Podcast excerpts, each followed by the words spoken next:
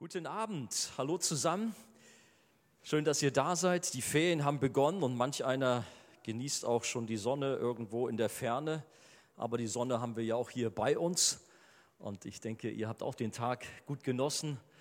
Und jetzt ist es schön, auch zusammen zu sein, um auch zu gucken, was Gott uns heute zu sagen hat. Wir sind ja im Hebräerbrief im äh, Kapitel 11 gelandet.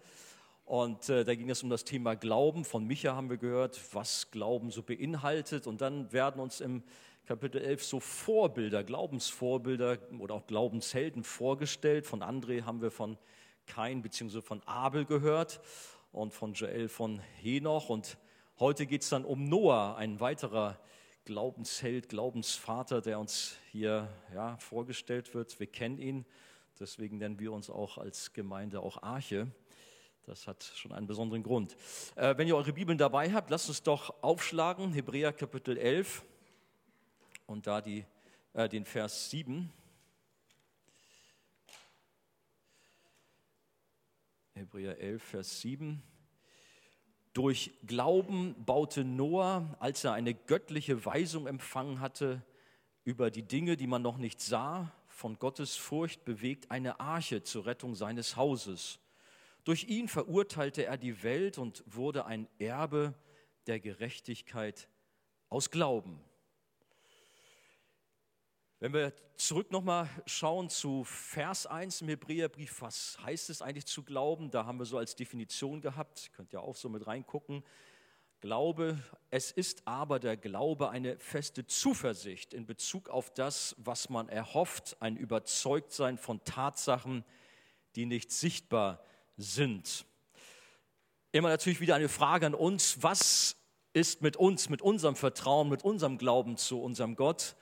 Ist der richtig groß und fett oder ist es eher ganz mickrig und klein und haben wir noch ganz viel Luft nach oben? Da darf sich jeder immer selber in diesen Predigten auch prüfen, wo er denn steht und darf sich herausfordern lassen, heute Abend eben durch den Noah. Das ist schon eine heiße Geschichte hier, wenn man überlegt, es heißt hier im Glauben ein Überzeugtsein von Tatsachen, die nicht sichtbar sind. Da hatte der Noah natürlich schon ganz schön mit damit zu tun, von über, ein Überzeugtsein von Sachen, die man noch nicht sieht. Er baute mitten in der Wüste ein riesengroßes Schiff und erzählte den Leuten von einer kommenden Sintflut, obwohl doch blauer Himmel war, schönstes Wetter. Nicht nur in ein, zwei Wochen, sondern über Jahre lief es alles glatt. Warum das alles? Wozu? Aber er blieb im Glauben standhaft, er war gehorsam. Und das, das, was er von Gott empfangen hatte, das gab er weiter und setzte es um und handelte danach. Das erste, die Tage Noahs sind auch für uns heute eine Warnung. Ähm, wir finden im Neuen Testament, wie Jesus mit seinen Jüngern redet über die letzten Tage, bevor er wiederkommt, über das ähm, Ende, über die Endzeit.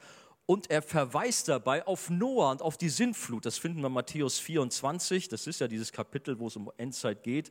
Und da die Verse 37 bis 39. Da sagt Jesus, denn wie es in den Tagen Noahs war, so wird es auch sein, das Kommen, so wird auch sein das Kommen des Menschensohns. Denn wie sie waren in den Tagen vor der Sintflut, sie aßen, sie tranken, sie heirateten und ließen sich heiraten, bis an den Tag, an dem Noah in die Arche hineinging.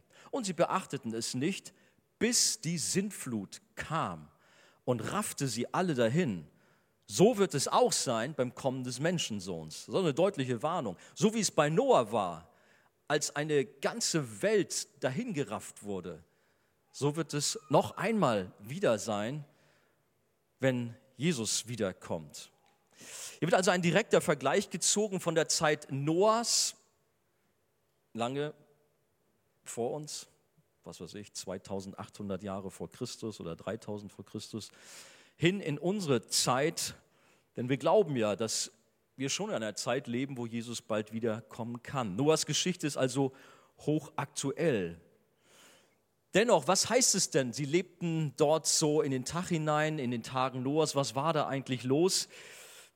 Man kann schon davon ausgehen, dass es eine sehr böse Zeit war, dass die Menschen äh, durchtrieben waren, voll mit Neid und Hass und Eifersucht Gewalt, Kriege, Mord, Fluchen, Lästern, okkulte Praktiken, Menschenopfern, sexuelle Ausschweifungen, Drogen und was weiß ich, das Schlimmste, was man sich ausmalen kann, das machte die Gesellschaft zur Zeit Noahs aus.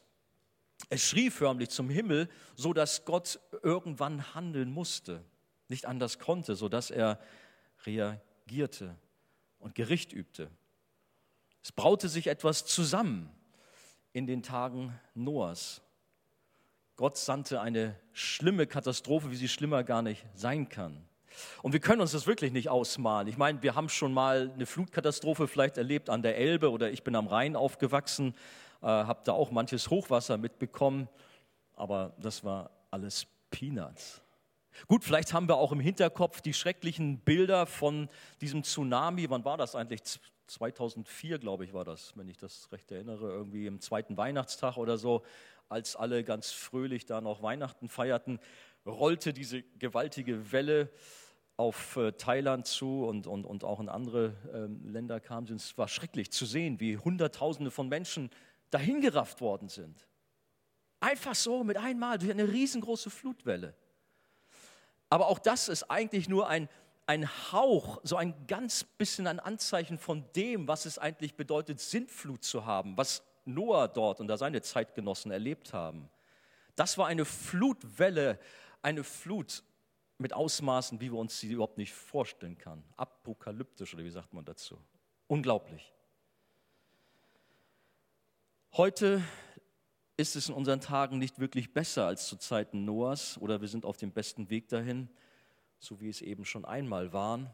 Auch heute leben die Menschen in den Tag hinein, sie genießen ihr Leben, sie machen das so, wie sie halt einfach meinen, was am besten für sie ist. Sie sind egoistisch, denken nur an sich selber und folgen nicht dem lebendigen Gott nach, sondern haben sich ihre eigenen Götzen, ihre eigenen Götter gebaut und folgen ihnen.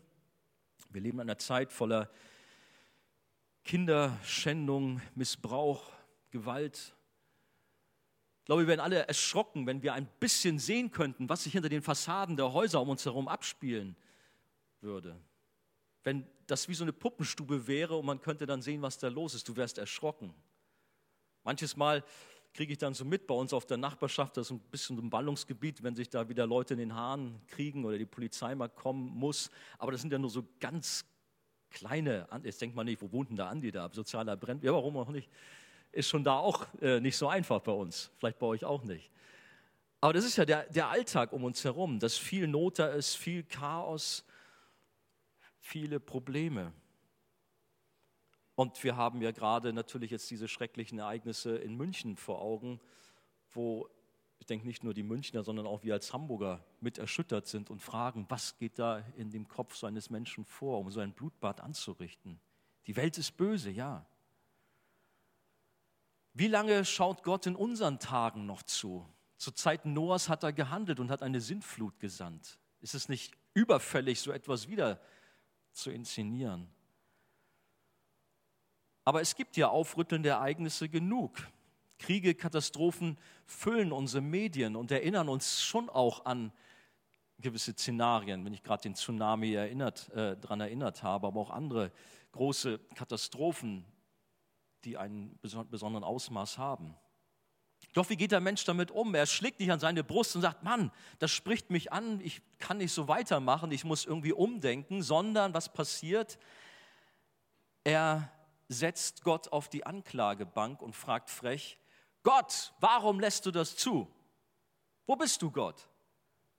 Sonst fragt er nie nach Gott. Aber dann, wenn irgendetwas schlecht läuft, wenn mal wieder ein Flugzeug abgestürzt ist, Gott, warum hast du dieses Flugzeug vom Himmel geholt? Dass dort Gott gar nicht seine Finger im Spiel hat in dem Sinne, sondern auch böse Menschen eine Bombe platziert haben oder so, das interessiert den Menschen dann gar nicht, sondern Gott sitzt auf der Anklagebank. Wir sollten viel eher fragen, fragen warum leben wir ohne Gott und warum lehnen wir ihn ab und auch seinen Rettungsplan für uns? Oder vielleicht auch so ein demütiges Schulderkenntnis, dass wir sagen, Gott, wie bin ich dankbar, dass es mich nicht getroffen hat. Aber auf solche Gedanken kommen wir nicht, sondern immer nur Gott, wo warst du, warum hast du nicht gehandelt? Und wenn du ein Gott der Liebe wärst, dann müsstest du doch so und so und klagen Gott an. Vielleicht wird es ähnlich jetzt auch in München sein, ich weiß es nicht. Anstelle, dass wir wach werden und sagen, oh Gott, hilf uns in diesen schlimmen Zeiten, in denen wir leben, voller Boshaftigkeit, voller Egoismus. Hilf uns, dass wir gerettet werden. Im letzten Buch der Bibel, der Offenbarung, lesen wir, was unserer Welt noch bevorsteht. Wir steuern auf ein furchtbares Inferno zu, so wird es da uns da beschrieben.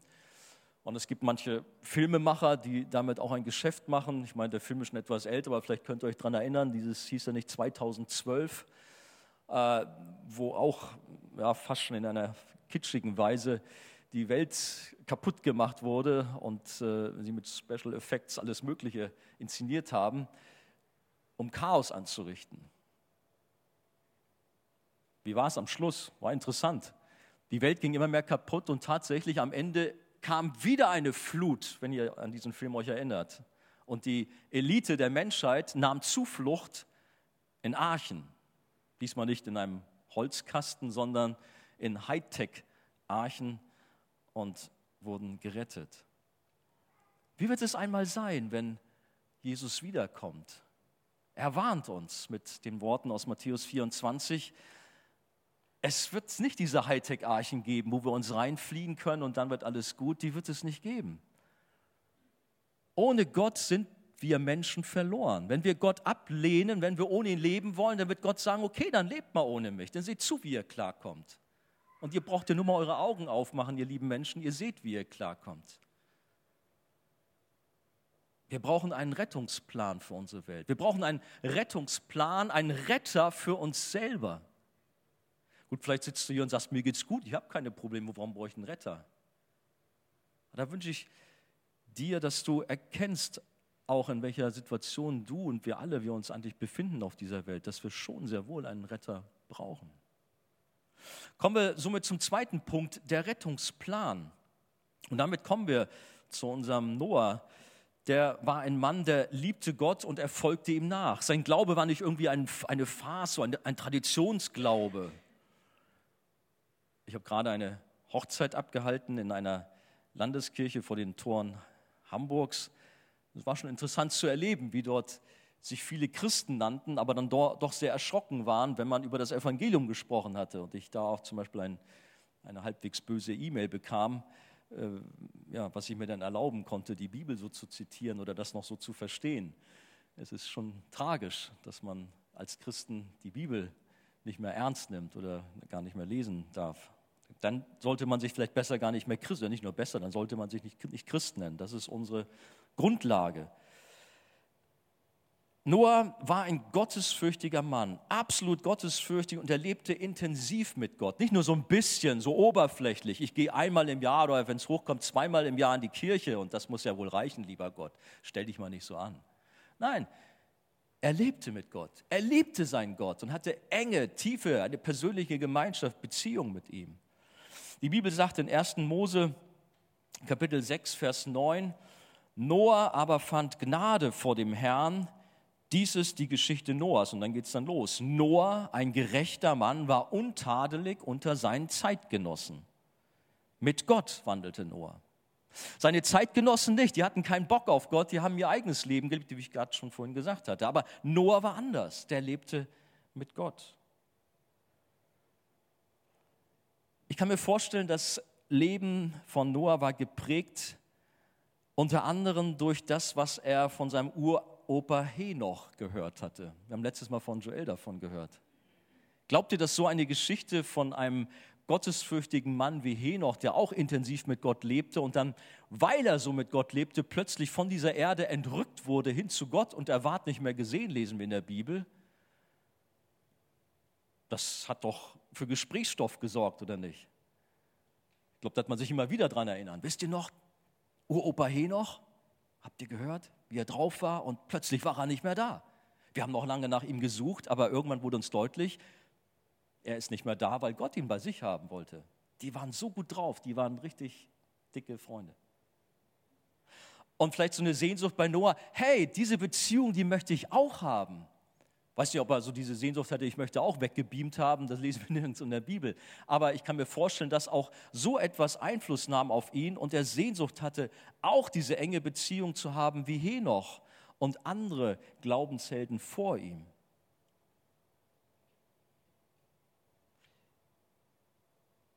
Auch wir dürfen uns gegenseitig anspornen und uns den Mund quasi wässrig machen, um mehr von Gott zu erfahren und ihn mehr zu erleben. Und danach zu streben, wie Männer und Frauen vor uns mit Gott gelebt haben und ein super tolles, heiliges Leben geführt haben, zur Ehre Gottes. Das wünsche ich mir für mich, wünsche ich mir für uns alle. Ich kann mir vorstellen, dass, wie gesagt, Noah da sehr bestrebt war.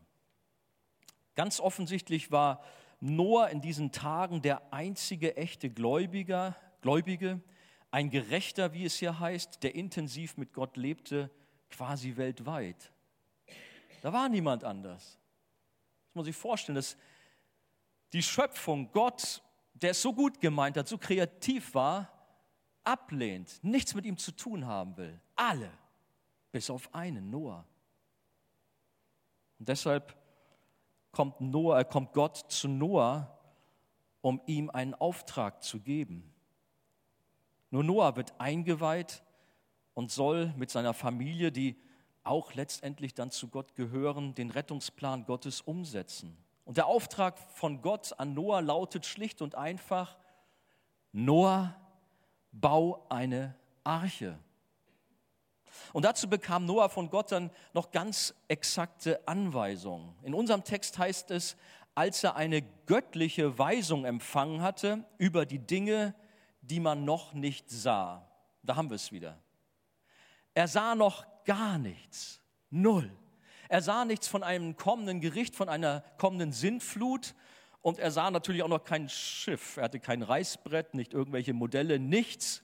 Nur Gottes Reden zu ihm, Noah, bau eine Arche, bau ein Schiff. Hm.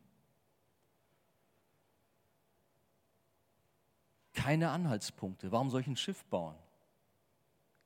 Hallo, Gott, ich habe, glaube ich, was mit meinen Ohren. Ich kann das noch nicht richtig verstanden haben. Ein Schiff soll ich bauen. Dazu noch hier. Es ist Wüste. Kein Fluss weit und breit, kein Meer. Wieso soll ich hier ein Schiff bauen? Das passt doch nicht. Es gab keine Anhaltspunkte von der Flutkatastrophe, auch kein Klimawandel, sondern die Sintflut sollte erst Jahrzehnte später kommen. Und dennoch war er gefordert, seinem Gott zu vertrauen und zu handeln. Und er tat es. Er vertraute seinem Gott. Er sollte einen Kasten bauen, das heißt nämlich Arche, Kasten, aus stabilen Tannen oder besser Zypressenholz und innen und außen mit Pech verschmieren. Wir haben so Bilder, vielleicht können wir die mal zeigen, äh, wie man sich so die Arche vorstellt. Vielleicht so die erste, wie wir das so vielleicht, ja, das andere vielleicht zunächst mal. Äh, ja, so glaube ich eher. Da, so kennt ihr, glaube ich, die Arche. Ne? Das ist so typisch Arche, wie man sich so vorstellt. Ja, aber so war es nicht. Ich muss euch leider enttäuschen. Wenn ihr immer dieses idealistische Bild hattet von der Arche und Noah, ganz so war es leider nicht. Das andere Bild, ja, das schon eher. Also das ist schon eher Arche, aber selbst das reicht immer noch nicht aus. Die Arche war also wirklich ein großes Schiff, ein riesengroßes. Kannst es ja kurz ein bisschen stehen lassen.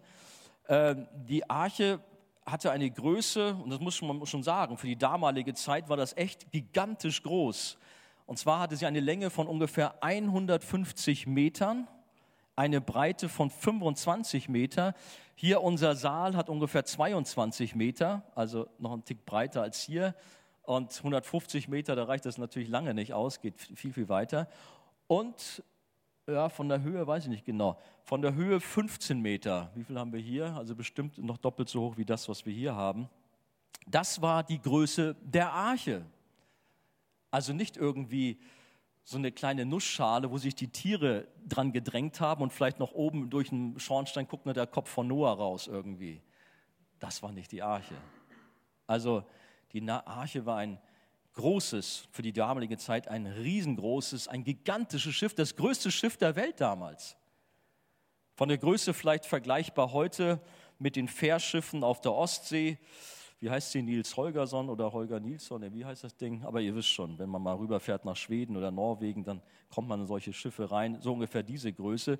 Aber wenn man das vergleicht mit der damaligen Zeit, wo die Leute gewohnt waren, in so kleinen Kähnen umherzuschippern, die mal vielleicht zehn Meter Länge gerade, das war schon groß für sie, dann war die Arche im Vergleich eher wie ein riesengroßer Flugzeugträger oder wie die Queen Mary II oder was weiß ich. Unglaublich. Und so ein Auftrag bekommt Noah, der von Haus aus ein großer und bekannter Schiffsbauer war, gar keine Frage. Nein, natürlich nicht. Der Bursche, der war ein Viehzüchter und war ein, ja, was war? Ein Hirte, Landwirt. Das war sein Geschäft, aber auch nicht Schiffe zu bauen. Gott, was tust du? Wie soll ein Noah so ein achtes Weltwunder bewerkstelligen können? Weiß nicht, versetz dich mal in die Lage von Noah, der gerade vielleicht da mit seinem Flug da so, so ein, äh, heißt das so, so, so eine Rinne da in seine Erde reinmacht. Ich bin Stadtjunge, okay, aber am Ackern ist und plötzlich eine Stimme vom Himmel, Noah, ja, bau eine Arche. Was ist denn das? Gut, dann hat er vielleicht schnell begriffen, was das ist, aber ich, und dann müsst ihr euch mal so diesen, diesen Smalltalk vorstellen. Wissen nicht, wie es genau gewesen war. Aber schon irgendwie eine kuriose Geschichte, oder? Du musst dich mal reinversetzen, du bist Noah und dann kommt so der Auftrag an dich, hey, bau mal die Queen Mary hier so hin. Ich meine, du bist schon froh, wenn du einen Kanickelstall zusammengebaut bekommst. Ich zumindest. Also ich habe so zwei linke Hände, was das angeht. Habe einen lieben Schwager, der mich immer raushaut, wenn es mal eng wird, was das angeht. Noahs Gesicht war bestimmt einige Male verdutzt, als er diesen Auftrag bekam. Und er sollte ja nicht nur Schiffbauer sein, sondern dazu noch Tierpfleger, Tierarzt und Botaniker und was nicht alles. Das war ja ein globaler Auftrag, den er, er erhielt, ein großes Ding. Wir dürfen ja nicht vergessen, dass die Arche ja noch mit den ganzen Tieren gefüllt werden sollte. Sie mussten allerdings nicht von Noah und seiner Familie mühsam gefangen werden, denn da dürfen wir wissen, dass Gott ein riesengroßes Wunder getan hatte. Auch darüber lohnt sich darüber auszutauschen. Der Schöpfer ruft seine Tiere herbei. Muss auch lustig gewesen sein. Zwei bei zwei kamen sie dann artig. Ich weiß gut, wir haben vielleicht manchmal auch da zu klischeehafte Vorstellungen, wobei so ähnlich muss es schon gewesen sein dass die Tiere von nah und fern herbeikamen. Hat ein bisschen gedauert, als dann die etwas langsamen Tiere kamen, so die Schnecken und die großen Schildkröten. Vielleicht hat Noah dann nochmal gesagt, hey, zack, zack und so. Und, nein, nein. Es war schon was los da an der Arche. Keine Gattung wurde vergessen. Und da ist vielleicht jetzt so eine Frage für die Kritiker hier unter uns. Hey Mann, die Geschichte mit Noah und der Arche ist doch der größte äh, Schwachsinn aller Zeiten. Überleg doch mal. Unsere Erde ist voller Tiere und wie soll das gehen in so eine kleine Nussschale, selbst wenn das da nicht so passte, das erste Bild zumindest. Wie sollen die Tiere da reinpassen? Wir haben diese Organisation Wort und Wissen, vielleicht habt ihr davon gehört, die gut aufgestellt sind an Wissenschaftlern, die aber auch im Glauben stehen und auch was diese Thematik angeht, auch gute Aufsätze haben, kann ich euch empfehlen auf die Internetseite Wort und Wissen oder Genesis Info. Dort findet man gute Artikel dazu. Und hierzu haben sie auch eine Erklärung abgegeben, die zum Teil sehr stark kritisiert wurde, aber die sie auch wiederum entkräftet hatten, all diese Kritikpunkte da und konnten das gut belegen. Heute gibt es etwa 20.000 Arten von landlebenden Wirbeltieren. Doch Noah brauchte nur von jedem Grundtyp Tiere mitnehmen. Das ist vielleicht auch wichtig zu sehen. Folglich kann man die Zahl von 20.000 Arten durch die Anzahl der Arten von Grundtypen teilen. Dann kommt man so auf ungefähr 800 Grundtypen. Wenn man das in Ruhe dann mal durchliest, ist das alles sehr spannend zu lesen, aber aus Zeitgründen gehe ich, gehe ich mal ein bisschen schneller dadurch. Von jedem, Paar ein, äh, von jedem ein Paar gerechnet ergibt dann 1600 Tiere. Dazu kommen noch die Tiere, von denen sieben Paare mitgenommen werden mussten. Dann sind wir bei 4000 Tieren. Nun sind allerdings sehr viele Tierarten schon ausgestorben oder besser gesagt diese Grundtypen. Und so würde man alles in allen bei etwa 10.000 Tieren liegen. Und wenn man das dann umrechnet auf so eine große Arche mit 150 Meter Länge, 15 Meter Breite, 15 Meter Höhe, dann äh, brauchen diese Tiere ungefähr 8000 Kubikmeter.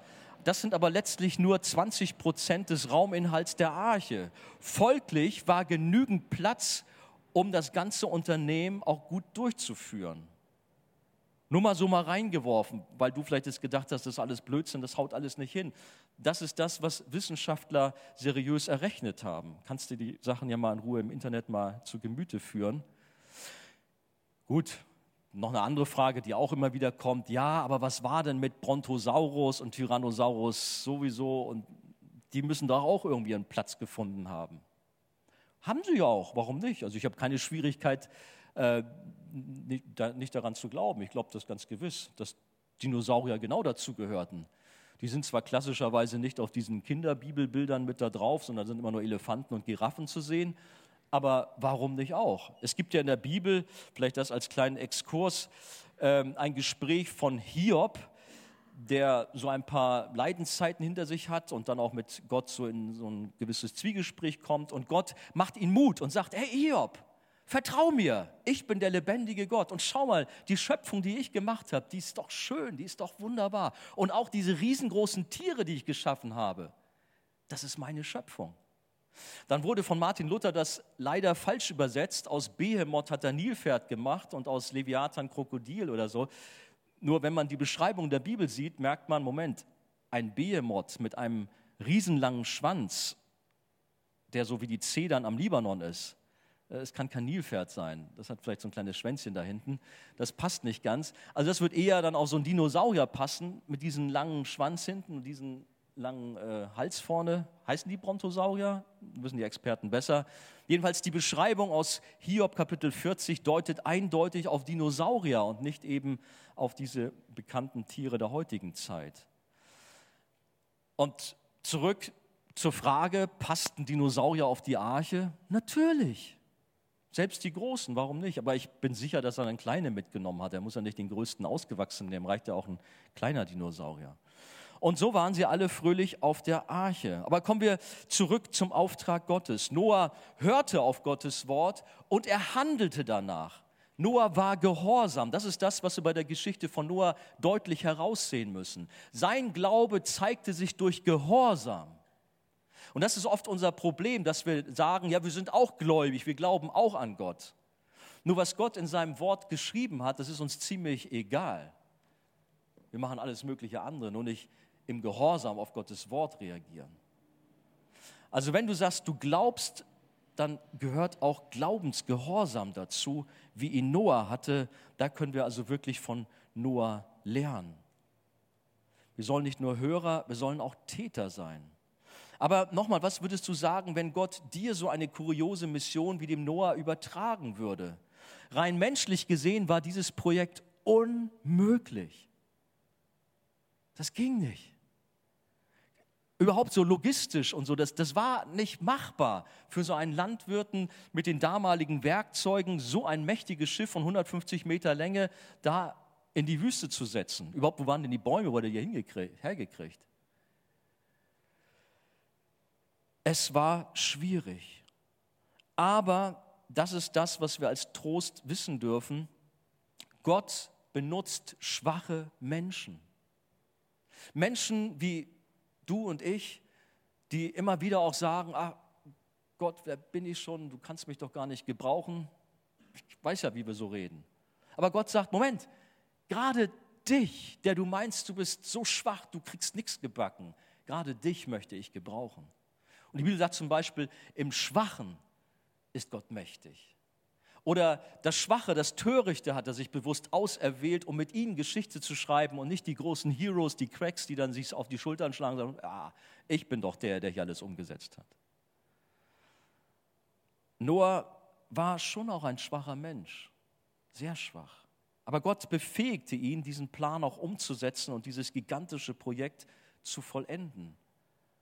Und in der Tat brauchte es dort eine Meisterleistung auf sämtlichen Gebieten dazu. An dieser Stelle sollten wir nun aber auch den großen Glauben von Noah einmal herausstellen, hervorheben. Auf der einen Seite klar die Gnade Gottes, die den Noah befähigt hat, die Gnade Gottes, die auch in unserem Leben ganz stark am Wirken ist. Aber wir dürfen auch lernen, Gott zu vertrauen, zu glauben, so wie es Noah getan hat. Und so ein Glauben, denke ich, wünschen wir uns alle. Oder auch nur ansatzweise so ein Glauben, so ein Vertrauen, wie Noah es hatte. Und bestimmt war er auch durch das Reden Gottes herausgefordert und manche Frage kam hoch, vielleicht auch ganz latente Zweifel. Aber die wischte Noah beiseite und vertraute seinem Gott und baute gehorsam das, was Gott ihm sagte. Unser Text sagt, durch Glauben baute Noah, durch Glauben baute Noah, als er eine göttliche Weisung empfangen hatte über die Dinge, die man noch nicht sah und von Gottesfurcht bewegt, eine Arche zur Rettung seines Hauses. Nun kommt auch noch dazu, der Noah baute nicht innerhalb von 14 Tagen da irgendwie so ein Schiff zusammen und auch nicht innerhalb von vier Wochen und auch nicht innerhalb von einem Jahr. Noah baute Jahrzehnte, möglicherweise über 100 Jahre, baute er an dem Projekt Arche. Baute und baute, Jahr um Jahr. Egal wie das Wetter war, egal wie die Stimmung war, er baute und baute und vertraute seinem Gott. Wir sagen gerne so, die Länge trägt die Last. Hast du dich bei dir auch schon mal das entdeckt. Du bist mit einem riesen Enthusiasmus dabei, wenn es heißt, vielleicht auch in der Gemeinde irgendwie ein Projekt anzufangen. Ja, yeah, ich mache das. Und zwei Wochen später ist die Luft raus. Du hast keinen Bock mehr. Oder muss ja nicht nur Gemeinde sein, irgendwas anderes, dass wir manchmal nicht so diese Spannkraft haben. Aber das ist das, was man bei Noah bewundern kann, mit welcher Akribie und mit welchem Glaubensstärke er rangegangen ist und dran blieb. Egal wie die Widerstände auch waren. Er vertraute voller Gottesfurcht seinem Herrn ohne Wenn und Aber. Denn wir müssen doch mal ehrlich sein, da gab es doch eine Menge Widerstände. Glaubt man ja nicht, dass der Noah so ganz locker, lässig und leicht vor sich hinbauen konnte, ganz fröhlich, pfiff er seine Liedchen und baute so schön. Hey, da waren doch seine Nachbarn, da war die gesamte Gesellschaft um ihn herum. Und das Fernsehprogramm damals war ziemlich langweilig und so hatten sie endlich was, woran sie sich hochziehen konnten, wo sie Spaß dran hatten. Was gibt's Neues bei Noah? Gut, sie hatten bestimmt ständig eine Webcam auf ihn gerichtet, um immer informiert zu sein, dass sie auch ja nichts verpassten. Aber da war richtig Action in der Region, wo Noah seine Sache da baute. Amüsiert kamen sie bestimmt auch vorbei und riefen, Hallo, Captain Noah, was macht denn dein Schiff hier in der Wüste? Weiß nicht, wie Captain Noah reagiert hat vielleicht zunächst dagegen gehalten. Ja, meine Matrosen in der Arbeit, haha. Aber vielleicht hat ihn das manchmal auch getroffen und er war irgendwo mürbe und kam auch an seine Grenzen. Und Gott, du siehst, wie sie mich hier fertig machen, wie sie über mich lachen, wie ich zum Gespött der ganzen Leute, der ganzen Gesellschaft geworden bin. Bitte gib mir Kraft, lass mich durchhalten. Hallo, Captain, sollen wir dir Wasser bringen? So wird das nichts mit deinem Schiff. Und so können wir uns vorstellen, dass da manche Herausforderung für Noah war. Denken wir nur mal, was in den heutigen Medien los wäre, wenn bei uns so etwas stattfinden würde. Nur ansatzweise in dieser Richtung.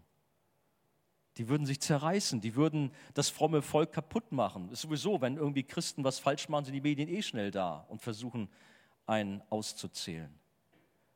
Schlagzeilen wie verrückter Familienvater versucht, größtes Schiff der Welt in seinen Garten zu bauen. Oder spliniger Bauer baut ein Schiff in der Wüste. Und natürlich, ich meine, das ist sowieso, es war die größte Attraktion im damaligen Mesopotamien. Könnt ihr euch so vorstellen? Werbetafeln an den großen Autobahnen. Hier, ganz in der Nähe, der Verrückte, der ein riesiges Schiff baut und so. Die Bibel ist ja in Telegrammstil geschrieben, aber ihr müsst euch hineindenken. Was passierte in all diesen Jahrzehnten, an dem Noah am Bauen war? Tag um Tag, Jahr um Jahr, Jahrzehnt um Jahrzehnt. Er wurde älter, mittlerweile waren auch seine äh, Söhne und Schwiegertöchter mit an der Arbeit, seine Frau. Mit 500 Jahren wurde er Vater von Sem, Ham und Japhet. Im 600. Im 600. Lebensjahr von Noah, das war etwa 2800 vor Christus, da kam die Flut. Wie ich vorhin schon sagte, hatte er so in etwa 100 Jahre Zeit, an der Arche zu bauen. Die Arche war sein Lebenswerk, so wie man später mit mehreren Generationen an den großen Kathedralen unserer Zeit gebaut hatte. Die, wie heißt das Ding da in Barcelona, Sacra Familia oder so ähnlich, na ihr wisst schon, die ist immer noch nicht fertig. Also es ist nicht ungewöhnlich, dass Leute ihr ganzes Leben an irgendetwas bauen, am, am, Ulmer Münster zum Beispiel oder Kölner Dom, müsst ihr euch mal mit der Geschichte befassen. Da haben ganze Generationen von Steinmetzen gearbeitet und waren dann doch noch nicht fertig geworden. Sind wir doch froh, dass es heutzutage dank Computern und äh, Robotern alles viel schneller geht.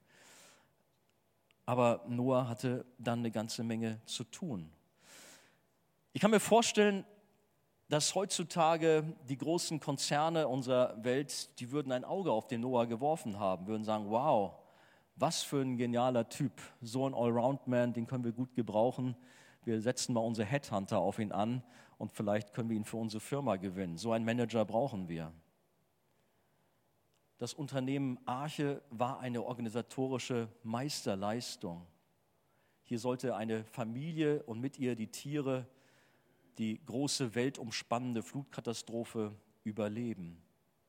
Das ist übrigens ein Punkt, weltumspannende Flutkatastrophe, wo viele Kritiker sagen, auch das ist Blödsinn.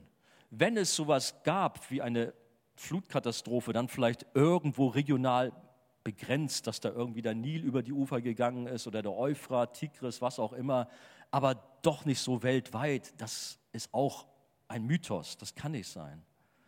Und da sei auch an die Kritiker gesagt, hey Leute, informiert euch mal. Diese Berichte von den Flutkatastrophen gibt es weltweit in allen Kulturen dieser Welt. Überall gibt es diese Hinweise, dass es eine globale Flut stattgefunden hat. Und auch die ähm, Massenansammlung von Tierkadavern, also entsprechend der Knochen oder Kalkablagerung, was es alles gibt, zeugen davon, wie dort eine Flut gewesen ist. Gott sandte diese Flut, nachdem Noah natürlich nicht nur gebaut hat, sondern mit seinem Bau die Menschen auch zur Umkehr aufgerufen hat, zum Glauben gerufen hat an den lebendigen Gott. Leute, es kommt etwas, es braut sich etwas zusammen. Die Reaktion, Gespött, Lachen, man nahm ihn nicht für voll. Und dann ging es los. Plötzlich Gewitter, Donner, Regen. Naja, ein paar Tage ist ja nicht so schlimm. Eine Woche ist ja auch nicht so schlimm. Nur als es nicht mehr aufhörte und als nicht nur der Regen von oben kam, sondern sich plötzlich auch unten überall die Schleusen öffnete und die Quellen nicht nur ein paar Tropfen hervorbrachten, sondern sich Massen von Wasser in die Welt hinein ergossen, da wurden den Menschen langsam mulmig. Und könnt ihr euch vorstellen, wie sie plötzlich die Worte von Noah ganz anders aufgenommen haben? Was hat Noah gesagt? Es wird eine Flut kommen, die wird alles dahin raffen. Plötzlich kam Angst auf, aber da war es schon zu spät.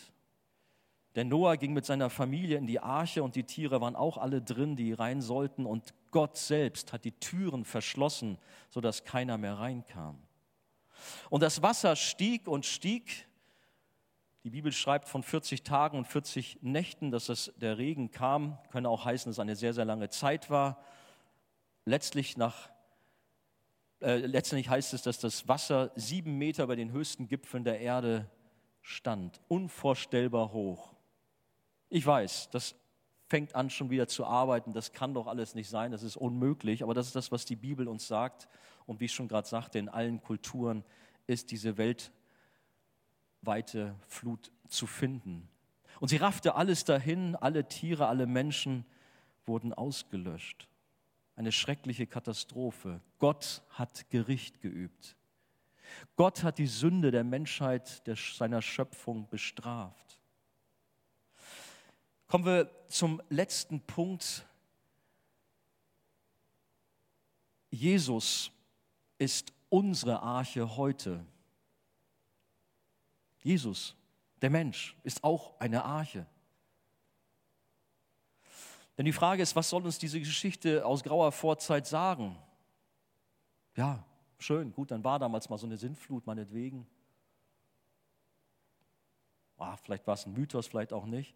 Ich meine, die Sache mit der Arche muss man schon sagen, ist kein Mythos, sie ist eine wahre Geschichte.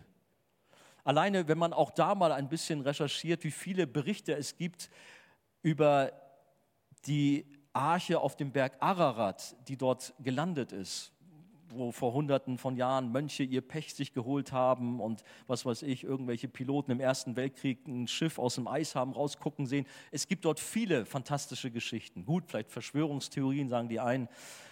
Aber gerade jetzt habe ich gefunden, da ist so ein christliches Team aus Hongkong, die haben im Jahre 2010 Expeditionen gestartet und haben dann dort auch wieder Arche gefunden, wie sie sagen. Es bleiben natürlich Leute, die skeptisch sind, aber es ist interessant. Sie, ihr könnt das im, im YouTube euch raussuchen, wie sie dann dort im Eis hineingehen, in diese Kammern, das Holz finden, auch das recherchiert haben oder untersuchen lassen haben. 5000 Jahre ist es alt, es passt alles. Klar, Kritiker sagen, ach, die haben da oben irgendwie äh, Berghütten gefunden. Aber das, was sie gefunden haben, es sieht nicht aus wie eine Berghütte oder ein Stall von der Berghütte, sondern es erinnert an die Arche. Wir glauben eh daran, dass das, was in der Bibel uns beschrieben ist, dass es die Wahrheit ist.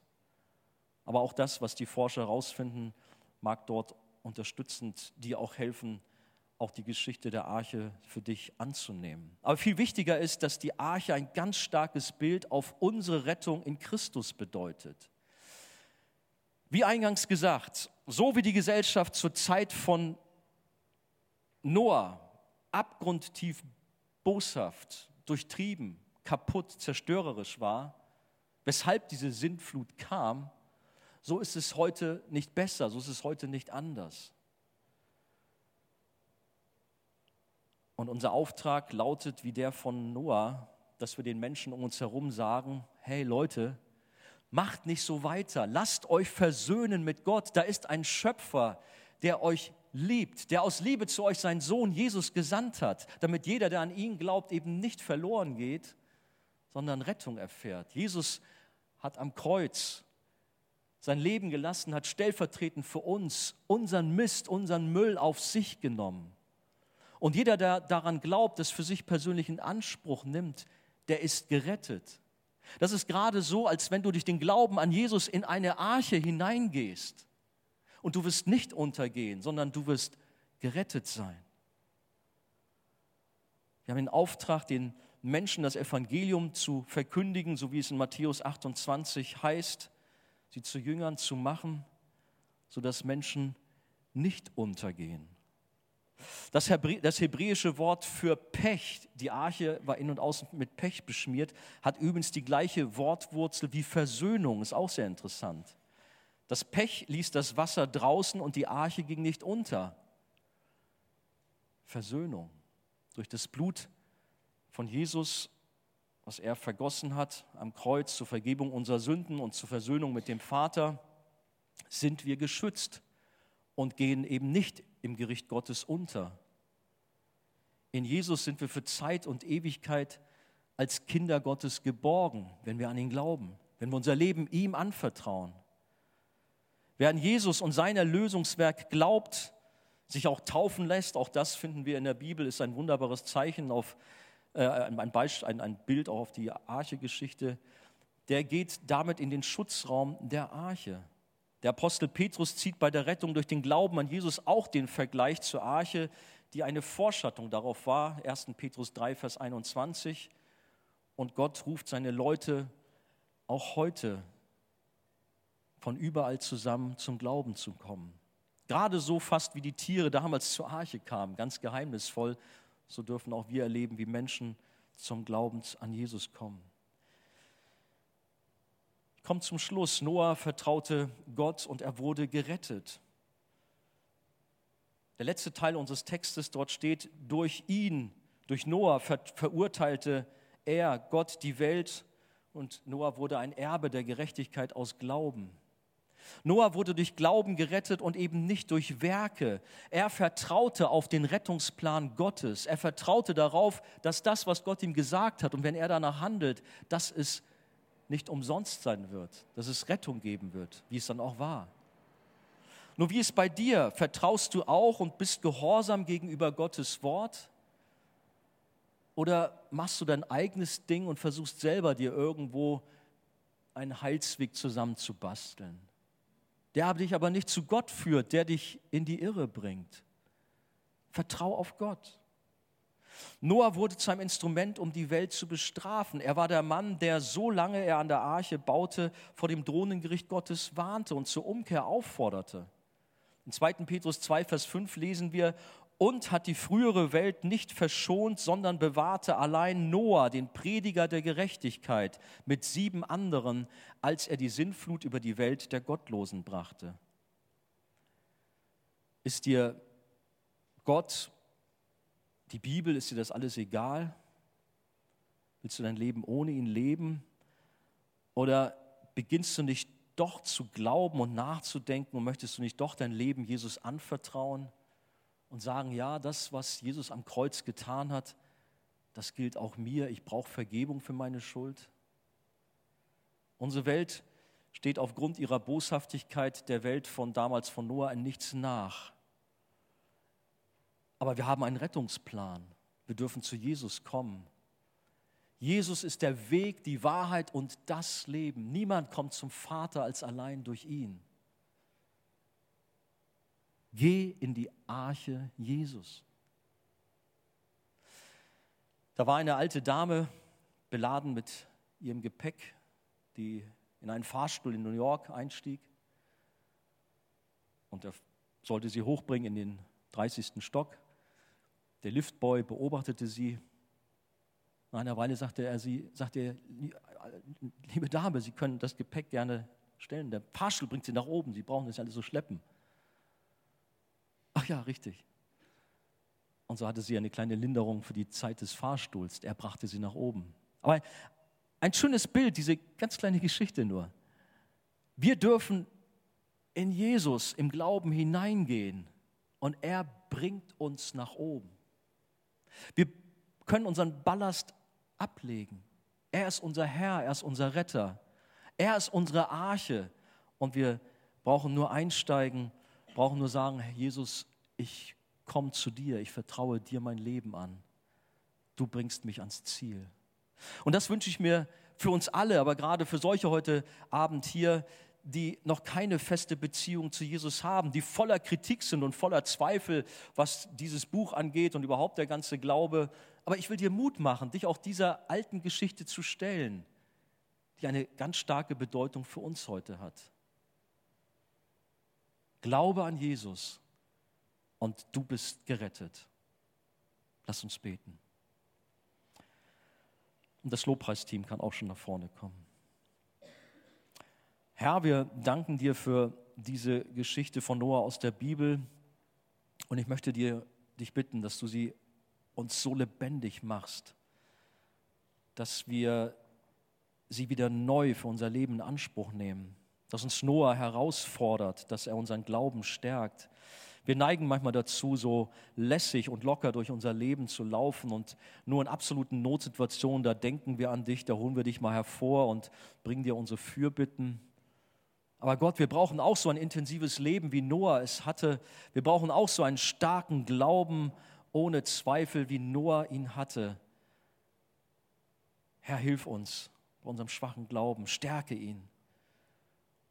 Bitte ich auch, wenn wir jetzt gleich eine Zeit des Lobpreises haben, dass wir auch da in der Zeit besonders auch Begegnung haben mit dir, Herr, dass wir dir näher kommen. Stärke uns. Jesus, und du kennst auch die Leute hier unter uns, die keine Beziehung zu dir haben oder die sehr getrübt ist.